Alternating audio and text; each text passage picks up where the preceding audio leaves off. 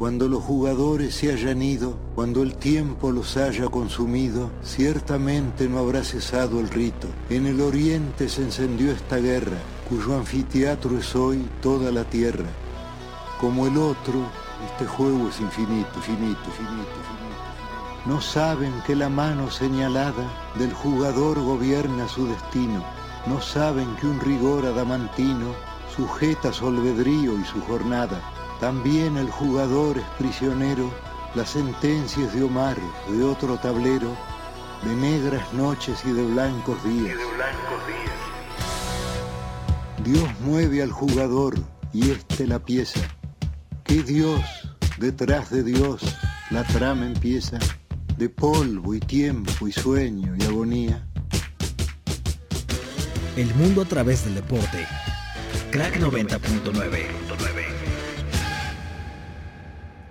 La vida, como el deporte, se compone de ciclos. Un día un jugador salta a la cancha por primera vez y al día siguiente le dice adiós. El deporte es un reflejo de la vida misma. Y el día de hoy comienza un nuevo ciclo aquí en Ibero 90.9 y me da muchísimo orgullo presentar Crack 99. Mi nombre es Omar García Cosío y bienvenidos a esta nueva hora deportiva aquí en el 90.9 del FM, también aquellos que nos estén escuchando por internet y por supuesto no podemos empezar con otra cosa sino con la alineación titular de este primer programa de Crack. Oscar García Sáenz, ¿cómo estás? ¿Qué tal Omar, Oli, Alexandra? Un gusto estar aquí con ustedes como siempre en Ibero 90.9 muy emocionado e ilusionado con ese nuevo proyecto llamado Crack 99 y pues bueno, agradecer a la gente de la estación por querer en nosotros, pues, sobre todo a ustedes que nos están escuchando, sin ustedes esto no sería posible y pues bueno, vamos a darle. Por supuesto, muchísimas gracias a todos los que han hecho posible este proyecto, ya los iremos nombrando conforme pase el programa. Mi querida Alexandra Loé, ¿cómo estás? Bienvenida a Crack 99. Muy emocionada, más emocionada que, que de costumbre un nuevo proyecto, una nueva etapa, un nuevo comienzo que se viene con todo. Entonces vamos a darle con todo y muy contenta. Muchas gracias a toda la, audiencia y pues nos espera lo mejor. Por supuesto, un fuerte abrazo a todos los que nos están escuchando, ya sea a través de sus radios y la frecuencia modulada o bien en internet, como ya lo habíamos mencionado. Mi querido Oliver Betancourt también haciendo su debut e ingresando a la cancha por primera vez vestido de crack 99. ¿Cómo estás, mi querido Oli? Muy feliz de estar aquí con ustedes compartiendo este nuevo espacio deportivo en Ibero 90.9 al que vamos a dedicar horas y horas de declaraciones en entrenamientos de la Liga MX, por supuesto. Todos queremos saber que le van a seguir echando ganas los Pumas y, y, no, obviamente no, nadie quiere perder su tiempo con eso. Justo la idea es eh, pues dedicarnos a lo más importante de esto, que es lo que nos gusta, y pues agradecer a la estación por justamente creer en nosotros, igual que, mi querido Oscar, eh, y bueno, a ustedes por eh, la compañía, la confianza y al público sobre todo que nos escucha, que es lo más importante. En efecto, que sea la primera de muchas veces que los podamos acompañar en esta tarde sabatina y las mañanas dominicales, que también ya estaremos comentando los distintos espacios. Y para arrancar, por supuesto, vamos con lo que tienen que saber este fin de semana, este resumen a cargo de nuestra querida Alexandra Loé y regresamos para seguir platicando de deportes, además de presentar nuestra primera canción. Ya regresamos, bienvenidos, están en Crack 99. El torneo Guardianes 2020 ha sido extraño. Hoy la liga parece llamarse Ciudad de México, y es que los tres equipos de la capital están en los primeros tres lugares con 19 puntos. Pumas como primero e invicto, Cruz Azul con una diferencia de dos goles y América con una diferencia de cinco. Esta jornada los auriazules se enfrentan a San Luis en el Olímpico Universitario, América Toluca en el Estadio Azteca y Cruz Azul hará lo propio frente a Tijuana en el Estadio Caliente. Alicia Cervantes y el gol parecen sinónimos en la Liga MX femenil y es que cada 47 minutos en promedio la jugadora de Chivas anota. Además, el paso rojiblanco luce imparable después de golear 5 a 0 a Mazatlán. La locura de Marcela Bielsa llega a la Premier League. De la mano de Oles Unit, el entrenador argentino está haciendo su presentación como visitante ante el último campeón, el Liverpool. Con esto el histórico fútbol inglés acaba de volver. A pesar de que los campeones apelaban por la remontada, los Celtics sentenciaron al Jurassic Park a la extinción. En esta temporada y con una victoria de 92-87, se unieron al Head en las finales de la conferencia este de la NBA. Sin sana distancia y todo, arrancó la temporada 2020 de la NFL. Con el choque inaugural que significó la victoria de los campeones Chiefs 34-20 sobre los Texans. En un duelo de talentos entre Patrick Mahomes y Watson, los dos nuevos jugadores mejor pagados de la NFL. Esto es todo por hoy en el Gran Premio de la Toscana. Un día más, Hamilton se lleva la pole por delante de su compañero Bottas. Ferrari parece que su participación mil en la Fórmula 1 tendrá más nostalgia que alegría. Y Checo largará sexto. Y en Estados Unidos, Alexander Zverev y Dominic Thiem buscarán la conquista del segundo Glam Slam del año el día de mañana, mientras que Naomi Osaka y Victoria Serenka harán lo propio a las 3 de la tarde de hoy. El futuro es hoy, ¿oyeron viejos? Y para cerrar con broche de oro, esta semana los organizadores de Tokio 2020 confirmaron que los próximos Juegos Olímpicos comenzarán el 23 de julio de 2021, casi un año después de lo planeado. Y con esto nos dejan más que claro que se hacen porque se hacen. Para 90.9, Alexandra Loe. Pues ahí estuvo el resumen, muy cargadita esta semana, ya con el regreso, por supuesto, además de la jornada histórica en la que las cuatro ligas importantes tuvieron actividad, además, por supuesto, de la WNBA y la MLS, eh, la actividad en los Estados Unidos por lo menos ya se siente muy palpable. Y vámonos con la primera canción de Crack 99. Esto, por supuesto, si me lo permiten, con un poquito de apasionamiento, es la canción que da inicio al álbum más trascendental en la historia de la cultura popular, esto es el Sgt. Pepper's Lonely Hearts Club Band, ellos son los Beatles y regresamos aquí a Crack 99. Esto fue el Sgt. Pepper's Lonely Hearts Club Band, la canción que da nombre y primera rola de este álbum de 1967, llamado por muchos el mejor álbum en la historia. Insisto, de vuelta aquí en Crack 99, Oscar García Sainz, Oliver Betancourt, Alexandra Loé y un servidor. Pues vamos con esta primera sección en la que estaremos hablando de los Pumas. En un momento ya tendremos a nuestra primer sección, a nuestro primer invitado ya en teléfono, pero para poner un poquito de contexto y yo sé que todo el mundo va a adorar esto. Además me parece un tema muy pertinente, dada la fecha, 12 de septiembre. Un día como hoy de 1954, el Club Universidad ingresaba por primera vez al profesionalismo en México con eh, un partido ante el Monterrey 66 años después. Pues bueno, está invicto, está super líder y el día de mañana estará recibiendo al conjunto del San Luis en el Estadio Olímpico Universitario con una vuelta a la mística por parte de Andrés Lilini, su entrenador, que ha apostado por la juventud, ha apostado por la garra y por esa mística que tanto ha caracterizado al equipo universitario y que es... Eh, la verdad sería necio negar que no es la mejor cantera del fútbol mexicano cuando egresó Hugo Sánchez, Jorge Campos, Luis García, Enrique Borja, Aarón Padilla, Leonardo Cuellar, Manuel Negrete y podría seguir todo el programa diciendo nombres, pero ahí la voy. Yo creo que sin duda alguna lo que ha hecho Pumas al momento en este torneo es extraordinario por, por el plantel que tiene, que es muy pobre, y sobre todo porque Michel los dejó a prácticamente unas horas de que arrancara la, liga ¿eh? y, pues bueno, lo ha hecho bien Lilini, lo ha hecho también su auxiliar Israel López, pero yo creo que es un Pumas muy engañoso. ¿Por qué? Porque de los nueve juegos invictos que tiene, cuatro han sido contra equipos que no van a estar de momento ni en el repechaje. Recordemos que avanzan ya 12 a esta nueva liguilla. Entonces, le han ganado sí equipos, pero que, no son de los que van a estar al final peleando por el campeonato. Veremos qué sucede y en unas dos semanas ya vamos a tenerlos contra el América. Veremos qué sucede cuando se enfrenten a equipos como Tigres, como Cruz Azul. Bueno, a Tigres ya se enfrentaron, pero veremos. A León en un par de semanas. A la fiera. Son de verdad o simplemente están teniendo una buena racha y, pues ahí, ahí va a quedar, pero de momento pues bueno, sí han sorprendido, se han ganado el respeto, pero repito, siento que todavía no son de verdad. Sí, una, buena racha sin duda. Sin duda, sin duda. Y este fin de semana, pues bueno, a ver, a ver qué tanto le festejan contra el Atlético San Luis, que está en penúltimo lugar. Eh, la verdad es que pues no son pruebas de juego, como bien lo menciona Oscar, hasta ahora muy, muy, muy buena suerte, han tenido también un buen calendario.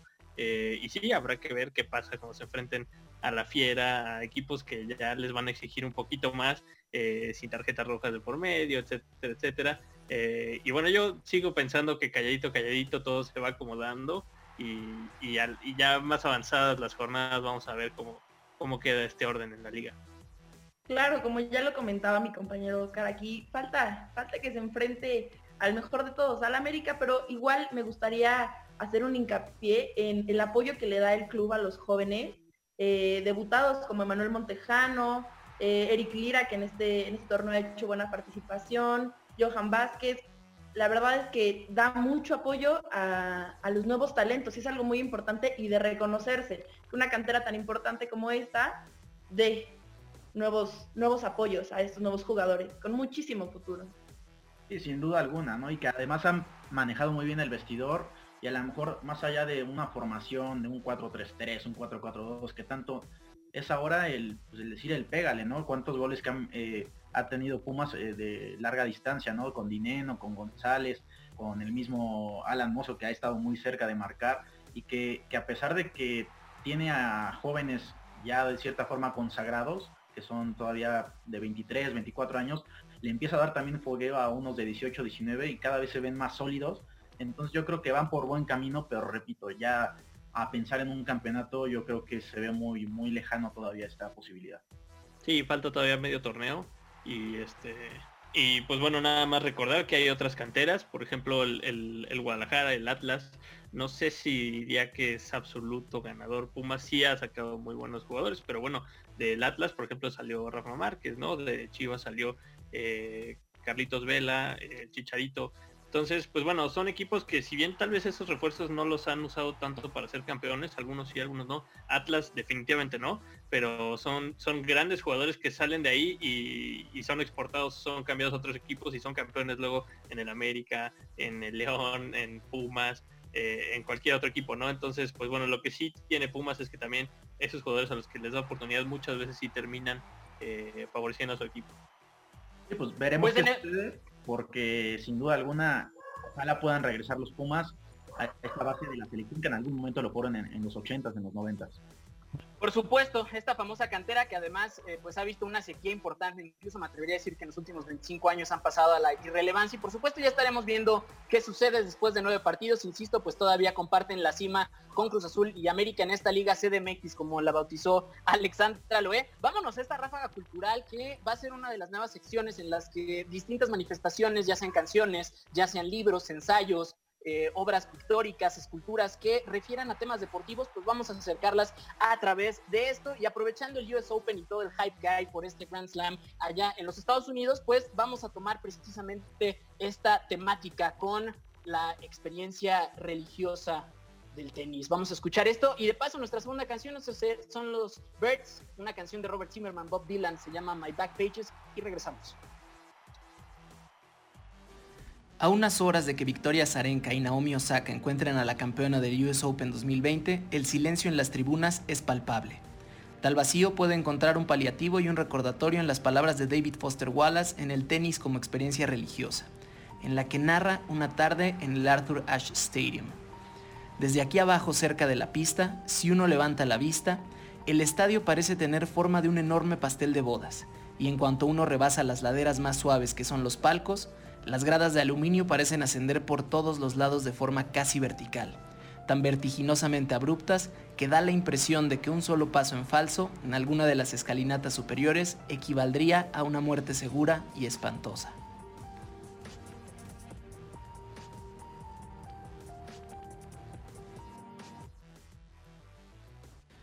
A unas horas de que Victoria Zarenka y Naomi Osaka encuentren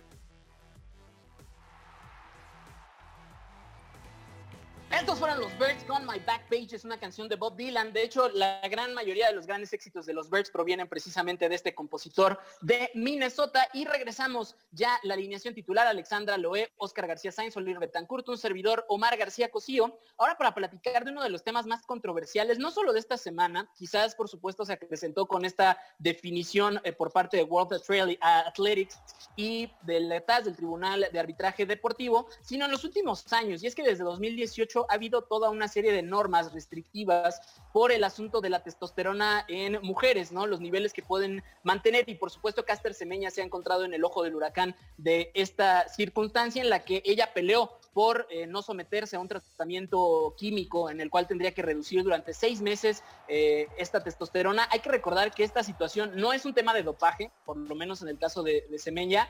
Eh, de hecho, es una, una, circunstancia médica en la que su cuerpo lo produce de manera natural y pues por supuesto sale dos corrientes básicamente de debate, compañeros, y con esto abro la mesa. Eh, por una parte hay quien dice que eh, en efecto debe someterse a este tratamiento porque eh, supone una ventaja competitiva y una, una, ventaja muy marcada con relación a otras atletas. Y por otro lado, aquellos que señalan los atropellos eh, de derechos humanos y todo lo que pueda tener que ver con la identidad, que por supuesto es uno de los derechos fundamentales de cualquier persona, ¿no? Sí, hay que recordar que ella es una mujer intersexual, que quiere decir que nació con eh, órganos de ambos sexos y fue, eh, digamos, hecha una mujer y creció como mujer y se identifica como una mujer, pero pues justamente por esto es que tiene estos niveles altos de testosterona y a partir de ahí es que se, empezaron a encontrar estas, eh, digamos, discrepancias dentro de sus niveles como atleta y empezó todo este caso que ahorita estamos ya comentando después de que TAS decidió que tuviera que someterse a un tratamiento. Eh, pero bueno, es un caso muy delicado y es muy complicado poder, poder juzgar y poder opinar desde fuera sin, sin conocer lo que, lo que es vivir este tipo de cuestiones eh, y de no caer en, tu, en un tema sexista, racista, etcétera, ¿no? Sí, sin duda alguna, ¿no? Y también la declaración que hace, ¿no? El, Dice, rechazo dejar que World Athletics me drogue. Un hombre puede cambiar las reglas, pero ese hombre no puede regir mi vida. Entonces, pues es un tema complicado que va más allá de, del reglamento. Entonces veremos qué sucede porque es un tema muy caliente que incluso podría llegar a, extremos que ojalá no, pero pues eh, preocupa, ¿no? Sí, claro, y también me, llama mucho la atención algo que, que igual lo hace público por su cuenta, eh, que dice que continuará luchando por los derechos humanos de las atletas, tanto dentro como fuera de la pista, hasta que podamos ser libres y correr como nacimos. Entonces, muy de acuerdo con todo esto y todo esto, todo este conflicto inicia cuando el máximo organismo del, atletismo anuncia una nueva regulación que obliga a las atletas a mantener niveles de, testosterona por debajo de los 5 nanomoles por litro. Entonces, aquí sí está como muy, muy fuerte. Esperemos a ver qué, qué dice al final y pues desearle lo mejor. En efecto, pues vamos a escuchar este reportaje precisamente que equipo de jóvenes periodistas deportivos estuvimos platicando con Jeffrey Recoder, eh, un querido amigo y además cercano a este proyecto, y por supuesto Mónica Santino, que es una de las figuras más importantes del feminismo y del deporte allá en Argentina. Vamos a escuchar esta, esta, este reportaje de Caster Semenya y nos vamos directo al corte y regresamos a la segunda mitad aquí en Crack 99. La victoria desde la concepción filosófica del juego es la supervivencia. Ser más rápido, más alto, más fuerte. Una persona llega, las demás se quedan con lo subiera. La industria del espectáculo ha construido pilotes sobre los que cada ganador construye un pedestal para inmortalizarse ese peldaño arriba del resto y, valga la redundancia, alcanzar el Olimpo. Pero no siempre el resultado va de la mano con el aplauso y la guirnalda. Caster Semenya tiene los requerimientos para instalarse en este espacio dedicado a los y las campeonas. En Londres 2012, plata. Una medalla que gracias a la alquimia rusa del escándalo por dopaje se transformó en oro. En Río, cuatro años más tarde, sin dudas, hizo sonar el himno sudafricano en el corazón de la fiesta carioca en los 800 y 1500 metros. Además, éxito absoluto en la Diamond League. 5 de 5. Sin embargo, durante toda su carrera, la reacción de rivales y autoridades no es el aplauso espontáneo del triunfo, sino la duda. Su hiperandrogenismo parecía poner siempre un asterisco al éxito. Jeffrey Recoder, director de la Escuela Nacional de Entrenadores Deportivos en la Comisión Nacional de Cultura Física y Deporte. El, hiperandrogenismo es una condición genética no común eh, donde eh, mujeres tienen una mayor producción de testosterona. Y que bueno, eh, existen dentro del deporte algunas pruebas, no todas, que sí existe una influencia importante eh, para obtener el éxito, los porcentajes de testosterona, sobre todo si son en este caso mujeres. Mónica Santino, directora técnica del club La Nuestra y personalidad destacada del deporte en la ciudad de Buenos Aires. Eh, en donde eh, está establecido el, deporte por estas categorías, hombre o mujer, y que quieren preservar eso, ¿no? A, toda costa. Y mm, me parece que no se trata acá de, una cuestión de hormonas, sino que se trata de, derechos y de mirar el deporte desde una perspectiva de derechos. Y la lucha de Caster ha sido esa y es un ejemplo para muchos y muchas deportistas en, el mundo ya están negando a un tratamiento eh, que es abusivo, que es invasor, eh, porque, porque no, tiene, no, tiene que ver, no tiene que ver con su deseo, ¿no?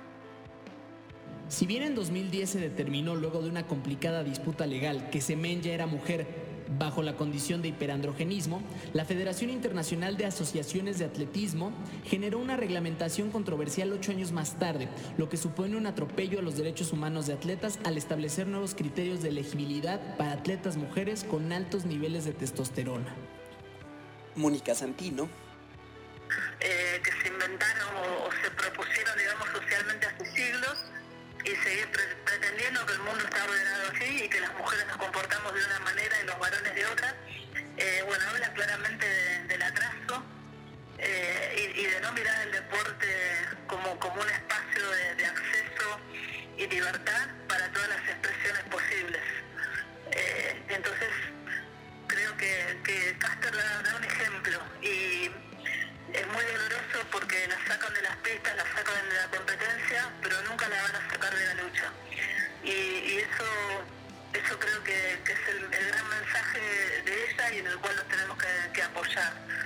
Y después también tengo una gran pregunta, ¿qué pasaría si Castor no fuera, no fuera negra?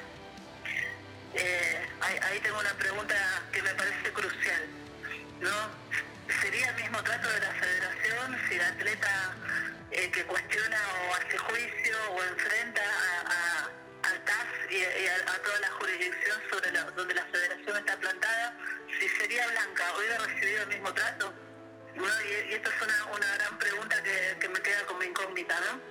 Eh, porque creo que también eh, a, lo largo de la historia del deporte, el deporte se ha manifestado, el deporte institucionalizado de, de manera racista. Entonces creo que, también ahí hay, hay, una lupa, una lupa para poner, ¿no? Para colocar. Jeffrey Recoder. Los argumentos que de alguna forma planteó la misma World Athletics van en ese sentido, que Caster Semenia, que además no es culpa porque es un tema genético, pues está produciendo mayor de testosterona que las demás competidoras. Y que por estar produciendo mayor testosterona se encuentra en un estado de ventaja competitiva ante el resto de las otras mujeres.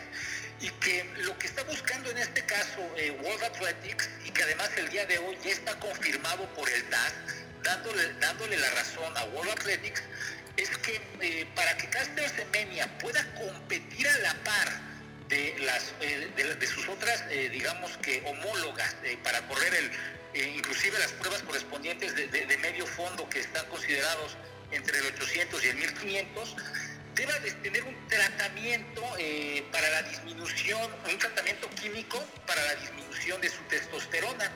En este caso, lo que se, se, resuelve es que debe de tener menos de 5 nanomoles por litro por mínimo seis meses antes, de forma continuada, de, la competencia en la que vaya a participar esta cárcel semenia.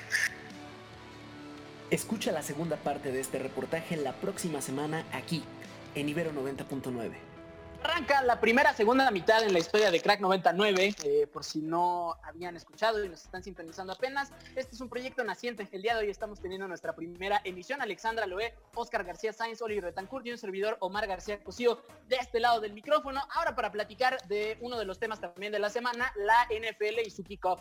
Después de una espera la más larga en la historia, por lo menos de la historia contemporánea de la NFL, en la que eh, pues las cuatro o cinco semanas de, pretemporada contando el juego del Salón de la Fama, pues no se llevaron a cabo. Y eh, hasta ayer finalmente se vio fútbol americano de nueva cuenta después del Super Bowl 54 que ganaron los Chiefs y de nueva cuenta fue este mismo equipo el que se llevó el primer triunfo de la temporada 2020, 34-20 a costa de los Texans en una rivalidad que comienza ya a fraguarse los Texans que ganaron en Kansas City la temporada pasada en temporada regular y que perdieron una ventaja de 24 puntos en el juego divisional ya de dentro de la postemporada y que fue parte del camino de los Chiefs para llevarse el trofeo Vince Lombardi. Pues un partido muy interesante, eh, independientemente por supuesto de la zona dentro del terreno de juego, que tuvo por supuesto un Pat Mahomes muy fino y a un conjunto de los Chiefs que están eh, embonando, además de una línea ofensiva de los Texans que poco le dejarán hacer a Deshaun Watson y mostrar el gran talento que tiene, quizás sea equiparable al 15 de Kansas City, sin embargo, pues bueno, al final esto es un deporte de conjunto y se necesitan otras 52 personas para poder construir un equipo campeón, pero lo que más me llama la atención son dos cosas, compañeros, y que es lo que quiero manifestar eh, y comentar. La primera es la sana distancia que no se vivió, si bien el estadio del Arrowhead Stadium permitió público, es uno de los ocho estadios que va a permitir aforo esta temporada de la NFL, eh, pues al final los aficionados se terminaron por mover y eso de la sana distancia como que no se terminó de cumplir así a rajatabla y por supuesto el tema de la manifestación con por el Black Lives Matter y todo este movimiento de derechos civiles al principio del partido con precisamente Mahomes y Watson agarrados de los brazos en una clara muestra de eh, manifestación y muy a la usanza de lo que fuera con Martin Luther King en los años 60. Sí, sin duda alguna, yo creo que pues tal vez le ganó la emoción a la gente, ¿no? El, poder regresar a un estadio y, pues bueno, la sana distancia, como bien dices, no se llevó a cabo. Y ojalá esto cambie en los, en los estadios donde sí tendremos aforos, como el de Miami con el 20%, el de Jacksonville, el de los Colts y por ahí otros. Yo creo que eh, conforme vayan pasando también este, se irán abriendo, obviamente no a su máxima capacidad.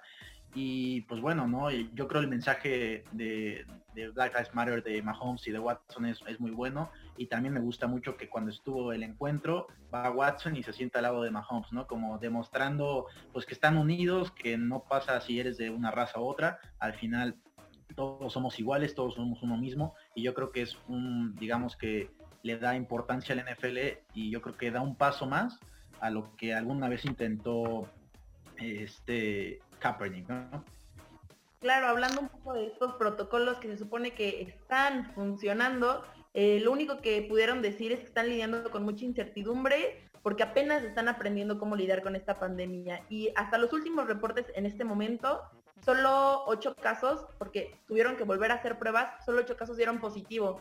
Pero el decir solo ocho casos deberían de ser cero, más bien tuvieron que tener la conciencia de seguir con la sana distancia y no sé, a lo mejor poner las normas más, más fuertes y no, no seguir contagiando y como ellos dicen, no seguir aprendiendo, sino más bien ya tomar las medidas necesarias para que ni ocho casos haya.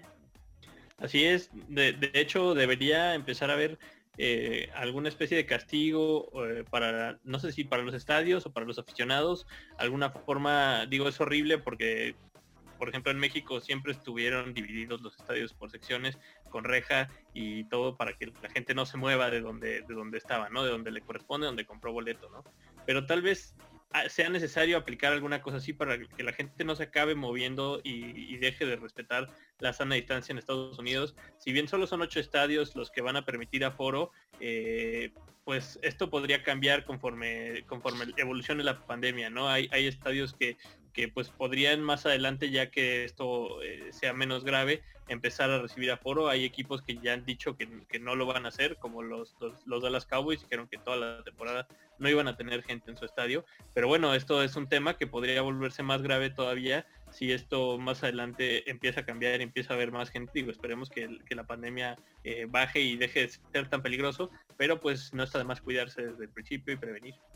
En efecto, creo que eso es el, sobre todo la llamada de atención y creo que lo más curioso para nosotros es que en Estados Unidos el, control dentro de los estadios y el control de las aficiones es, es, brutal, de verdad, es, es, una cosa increíble. Eh, pocas veces se escucha de una pelea dentro de un estadio de NFL y es que si llegara a ocurrir, cosa que he tenido la oportunidad de presenciar, no dura más de 10 segundos cuando ya está la gente de seguridad separando el problema, ¿no? Y al final eh, no, vaya, no quiero que suene como lo que no es, pero eh, Estados Unidos es un país que, que, ha dado siempre muestras de una civilidad eh, pues importante, ¿no? Y de un acatamiento de las normas y un acatamiento de las reglas eh, de verdad notable. Y bueno, en, este caso, pues quizá la emoción y al final eh, la posibilidad de encontrar asientos vacíos pueda prestar esta, esta circunstancia. Y bueno, ya iremos viendo. Y en efecto, lo interesante, sobre todo del tema y la discusión y ahorita la cápsula que van a escuchar, va un poco en torno a ello. La NFL es una liga que opera como eh, un eje central y todas las demás franquicias tienen que ir en su satélite y todos en la misma sintonía. En este caso, con el tema de los estadios, dijeron, dependiendo de los semáforos en cada entidad donde se encuentren los estadios, eh, es como se harán las cosas. Entonces, por eso estamos teniendo esta situación. Y vamos a escuchar la primera colaboración de mi querido Jorge Montiel y ICO Sports Law, un blog dedicado al derecho deportivo, en el que van a estar explicando las circunstancias y ahora nos van a dar, eh, explicar las tripas de cómo opera jurídicamente la National Football. Ya regresamos. Espera terminó y la NFL está de vuelta. En medio de la pandemia y ante un aforo limitado debido a las restricciones sanitarias que el estado de Missouri impuso a los eventos deportivos, el duelo del jueves en el Arrowhead Stadium únicamente contó con 16.000 espectadores, quienes fueron testigos de la victoria de su equipo, los Kansas City Chiefs, frente a los Houston Texans. No obstante, más allá de las diversas situaciones que se han generado en un año deportivo atípico, es necesario abordar los pilares que forman parte de una de las ligas que mayor audiencia televisiva e ingresos económicos genera en los Estados Unidos. Un producto que cada día se expande más a otros mercados, como es el caso de países como México y Canadá. Según un estudio de PricewaterhouseCoopers, las principales fuentes de ingresos de esta competición son los derechos de televisión, la venta de entradas, patrocinios y merchandising. Es claro que el éxito comercial de la NFL se encuentra ligado a estrategias y planeación que involucran una labor jurídica. Una de estas peculiaridades desde la óptica del derecho deportivo es que la estructura de la Organización Deportiva Profesional de los Estados Unidos implica un sistema cerrado de competición, es decir, no existen descensos o ascensos relacionados al mérito deportivo, sino por el contrario, la liga cuenta con un sistema de franquicias y su participación está sujeta a una concesión a través del pago de una tasa, formando parte de un conjunto de empresas con objetivos económicos similares. Si bien los 32 equipos compiten en el ámbito deportivo, divididos en dos conferencias con el objetivo de ganar el Super Bowl, trabajan juntos fuera del campo para incrementar los beneficios empresariales. Por otro lado, además del sistema de franquicias, la NFL cuenta con una figura jurídica sumamente importante y conocida, el comisionado, actualmente ocupado por Roger Goodell, quien es la máxima autoridad ejecutiva encargada de las decisiones empresariales. El comisionado es elegido por los propietarios de los equipos de la liga y tratan cuestiones como la disciplina, las controversias entre los equipos, así como los aspectos comerciales que involucran los derechos audiovisuales y las batallas legales que todas estas relaciones jurídicas generan. Sumado a lo anterior, a diferencia de otros países, en el deporte profesional de los Estados Unidos prima el derecho privado, por lo que la intervención del poder público es mínima, ya que no existe un organismo público federal que tutele el deporte. Así, el ordenamiento jurídico que se aplica está compuesto principalmente de reglamentos y contratos regulados por la autonomía de la voluntad sobre la base del derecho corporativo. En relación a las contrataciones, la NFL cuenta con un espectáculo muy conocido por los amantes de este deporte. El draft sirve como el principal mecanismo para la contratación de jugadores. Los equipos con peor rendimiento en la temporada anterior tienen derecho a ser los primeros en seleccionar jugadores, aunque existen mecanismos de negociación respecto a estos lugares, por lo que es común que durante estos días los equipos hagan transacciones y cedan sus lugares a cambio de algunas contraprestaciones. Aunado a esto, en temas contractuales de tinte laboral, la NFL cuenta con salary caps, estableciendo un límite en la cantidad máxima que un equipo puede pagar a sus jugadores.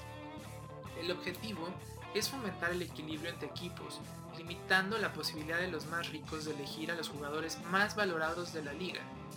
Este tipo de decisiones se encuentran directamente relacionadas al sistema de negociación colectiva, en México conocido como contrato colectivo, acuerdo laboral que refleja los resultados de las negociaciones entre la National Football League Players Association, quien figura como sindicato, el comisionado y los propietarios de los equipos en su carácter de empleadores.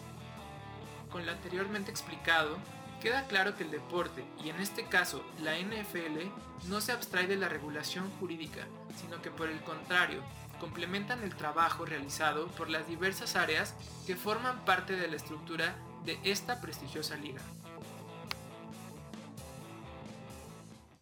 joya, por supuesto, de Gary and the Pacemakers. La canción se llama You'll Never Walk Alone.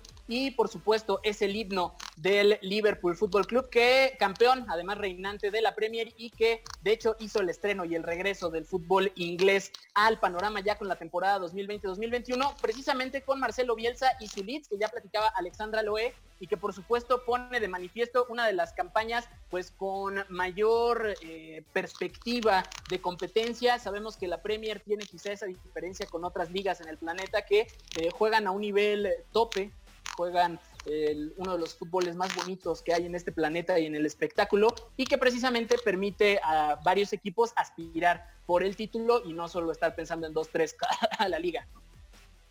Sí, sin duda alguna y, pues bueno, va a ser muy atractiva esta competencia porque bueno, está Liverpool, el campeón, el, que hace no mucho todavía era campeón de Europa y, también el Chelsea, que se ha reforzado muy bien, el Manchester United que parece que está regresando a donde tiene que estar, porque pues al final es el club más grande de ahí, el Manchester City con Guardiola que tiene sí o sí que pues bueno, ganar Liga y Champions porque si no Guardiola cada vez va a estar perdiendo mayor prestigio.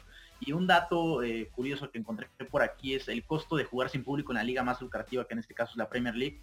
Las pérdidas por día de partido para el Manchester United es 19.7 millones de libras, Tottenham 18.8, Arsenal 18.4. Entonces, pues bueno, sin duda alguna es algo que, preocupa a la gente y veremos qué sucede en este tema, ¿no? Así es que la verdad es que sí son pérdidas bastante llamativas, eh, sobre todo si tomamos en cuenta después los sueldos, este tipo de cosas.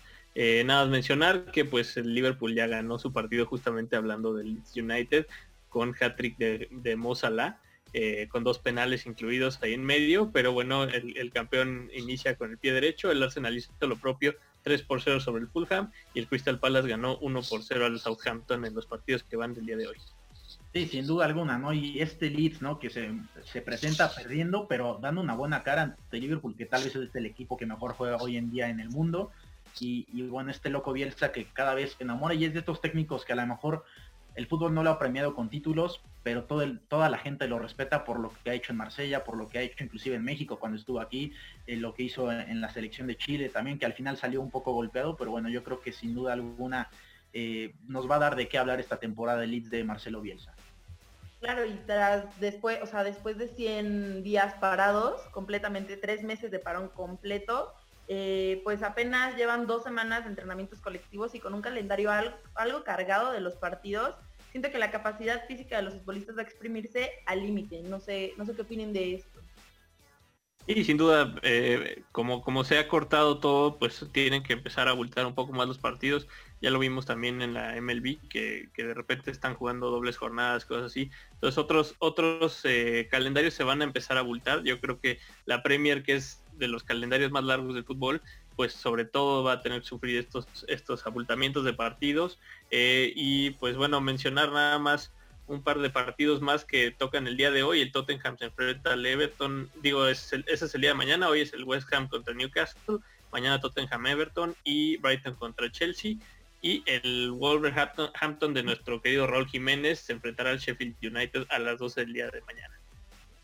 En efecto, pues ya regresó la Premier, ya el calendario dentro de la normalidad, dentro de lo que podamos llamar eh, pues este campeonato también bastante sui generis todavía con el asunto del confinamiento y el COVID-19 en los titulares. Nosotros nos vamos a otro tema, nosotros nos vamos a esta cápsula que preparamos sobre Fernando Plata, es una entrevista que nos dio y por supuesto le agradecemos muchísimo el espacio en torno a su historia deportiva y las propuestas que tiene con la Federación Mexicana de Natación. Vamos a escuchar esta cápsula del medallista mexicano de Sydney 2000, Fernando Plata, y regresamos ya para la franja crepuscular aquí en Catac 99. Sobre una plataforma de 10 metros, las decisiones parecen simplificarse entregarse a los designios newtonianos o bajar por el camino andado. Fernando Platas lo tuvo claro. El resto de los deportes no generaba esa pasión poco frecuente y se lanzó. Nos acercamos al INCHE, era lo único, yo soy acá del Estado de México, de la zona norte, y la unidad Cuauhtémoc pues, era lo único que había, entonces nos acercamos aquí. Pero yo decido y me, y me topo en, dos etapas con el deporte de los clavados, por mera casualidad, porque la verdad era muy vago y, de repente ya había practicado todos los deportes, nada me interesaba y caí en los clavados, ¿no? Y me, y me cautivó porque pues no tenía nada que ver con lo, lo más común que podías hacer, como correr, patear un balón o jugar algo. Aquí era completamente diferente, había que pararse de manos, dar vueltas. Yo creo que eso me trajo mucho, que nada, era lo, lo común que podías ver en una práctica deportiva. Las escaleras marcaban la ruta clara y aquellos que hablaban del ascenso en pasado construían el proceso de las nuevas generaciones. Y segundo, la verdad es que en el IMSS tuve la fortuna de toparme, pues sí, con una muy buena generación de clavadistas y que terminaron siendo leyenda. Clavados tiene desde los 1940 hasta la fecha pues clavadistas de renombre. Y en aquel entonces pues todavía teníamos vivo a don Joaquín Campilla, me tocó conocerlo de, manera personal, teníamos a Álvaro Gagiola y sin lugar a duda Carlos Girón, Carlos Girón también del IMSS, lo veíamos entrenar, terminaba de entrenar y luego tenían este, sus compañeros y él tenía grupos de trabajo de, de niños, ¿no? Eran monitores deportivos, entonces la verdad es que fue, fue un tema eh, muy padre, fue un tema este, que ahí yo pude ver lo que era hacer medallistas olímpicos y leyendas que para mí fueron muy importantes y que eran de carne y hueso, ¿no?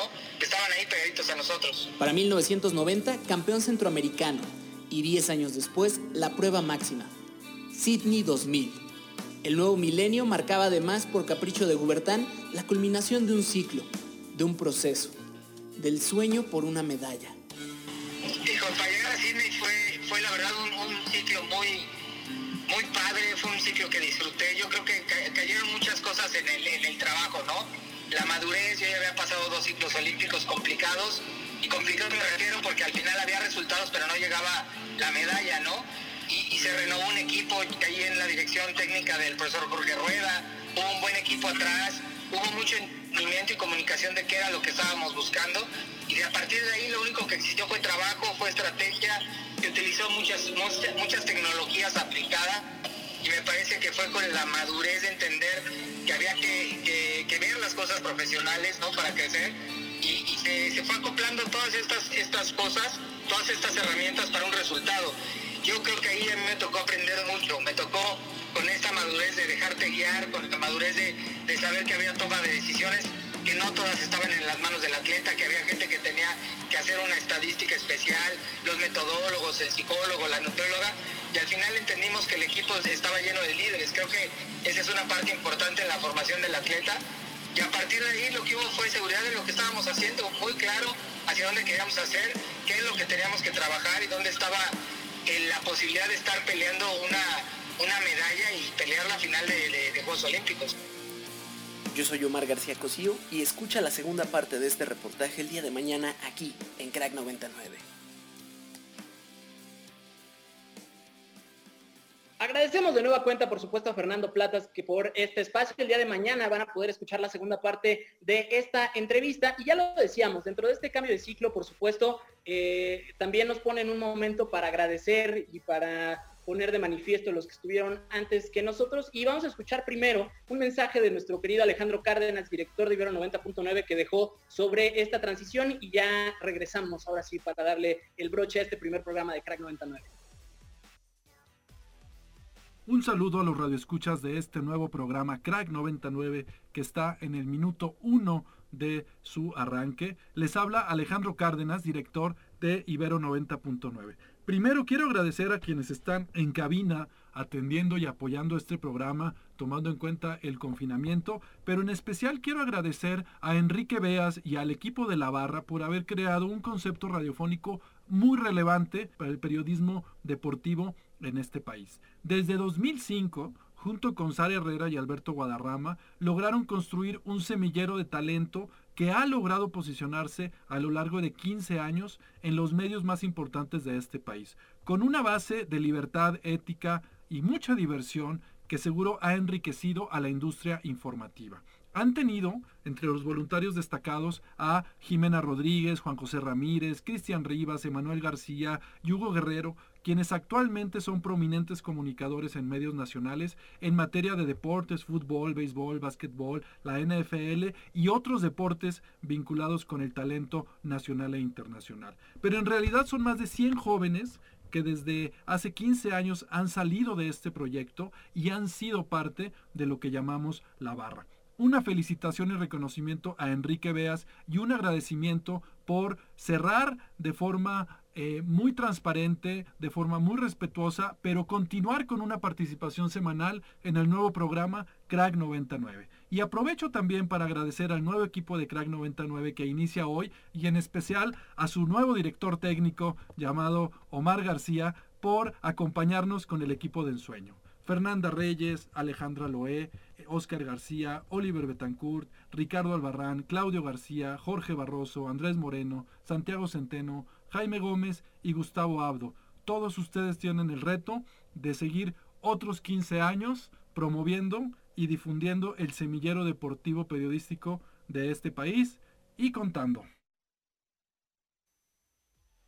Pues muchas gracias, por supuesto, por esos deseos a mi querido Alejandro Cárdenas, primero por el voto de confianza y sobre todo por este, por este mensaje en nombre de todo el equipo. Te agradecemos muchísimo y por supuesto también no podemos dejar de lado agradecer a la barra. Yo especialmente le tengo mucho agradecimiento y siempre se lo voy a tener a mis queridos Enrique Beas, Alberto Guadarrama, Sara Herrera, Juan José Ramírez, Jimena Rodríguez, eh, Hugo Guerrero Togui, Manuel García y tantos y tantos amigos que eh, recogimos a lo largo de estos años aquí en Ibero 90.9 y en la barra. Esto es un cambio de estafeta y esto es una continuación de este proyecto y de las miras a transformar y a generar un nuevo periodismo deportivo. Compañeros, se nos está acabando el tiempo. ¿Con qué se quedan del fin de semana? Alexandra Loé.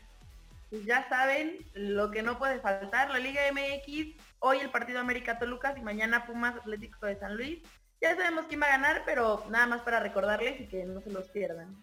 Por supuesto, Oscar García Sáenz, ¿con qué te quedas este fin de semana? Pues, bueno, con lo de Checo Pérez, ¿no? Que se despide de Racing Point y bueno, posiblemente pueda llegar a Alfa Romeo o a Red Bull, ya estaremos hablando de eso más adelante.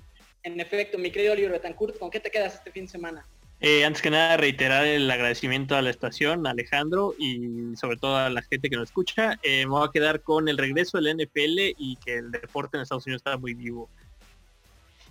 En efecto, y por supuesto, este agradecimiento que además de nuevo lo extiendo a la barra, por supuesto, agradecer de nuevo a Alejandro Cárdenas, director de esta estación, a Alex Phoenix, quien hizo la imagen que ya están pudiendo ver en las redes sociales de Ibero 90.9, a Rox Aguilar, que por supuesto nos acompañó en todo el proceso, a Chuy González, quien sin este proyecto no hubiera sido posible, a Sherlina Acevedo también, por supuesto, a Carmen Díaz Leal, quien hizo toda la imagen que están escuchando el día de hoy, y a toda la estación, a todo Ibero 90.9, y por supuesto a ustedes que nos van a estar acompañando, que nos permitan seguirlos acompañando y sobre todo que podamos seguir encontrando pretextos para seguir hablando de la vida a través de esto que amamos, que es el deporte. Que los dioses del balón y la pelota repartan suerte. Nos escuchamos el día de mañana a las 9 en punto. Mi nombre es Omar García Cosío. Bienvenidos a Crack 99.